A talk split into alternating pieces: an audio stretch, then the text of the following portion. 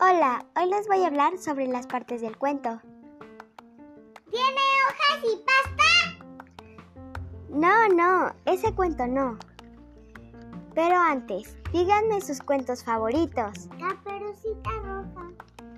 Bueno, un cuento tiene un inicio que es don- donde explica eh, dónde, cuándo y a qué hora se desarrolló la historia.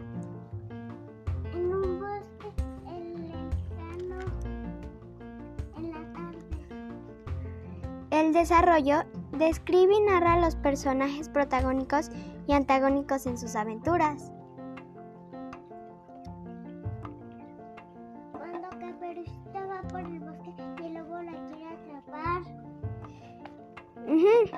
El final de un cuento es cuando los personajes protagónicos de- resuelven sus problemas. Cuando el, ca- cuando el cazador atrapa al lobo y salva a Caperucita. Ujú. La moraleja, todo cuento tiene una moraleja, que es la lección para el lector.